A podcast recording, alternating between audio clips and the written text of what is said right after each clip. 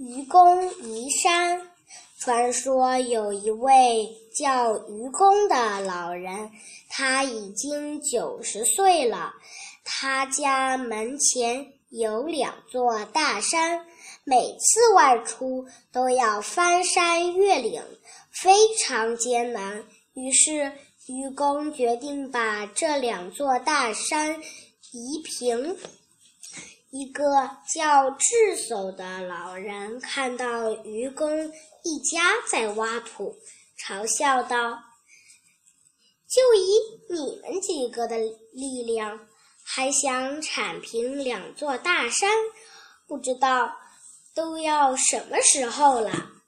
愚公说：“我死后还有我的儿子，儿子死后还有孙子。”子子孙孙不停挖下去，而山石不会增高，所以一定能铲平的。智叟听了，非常惭愧。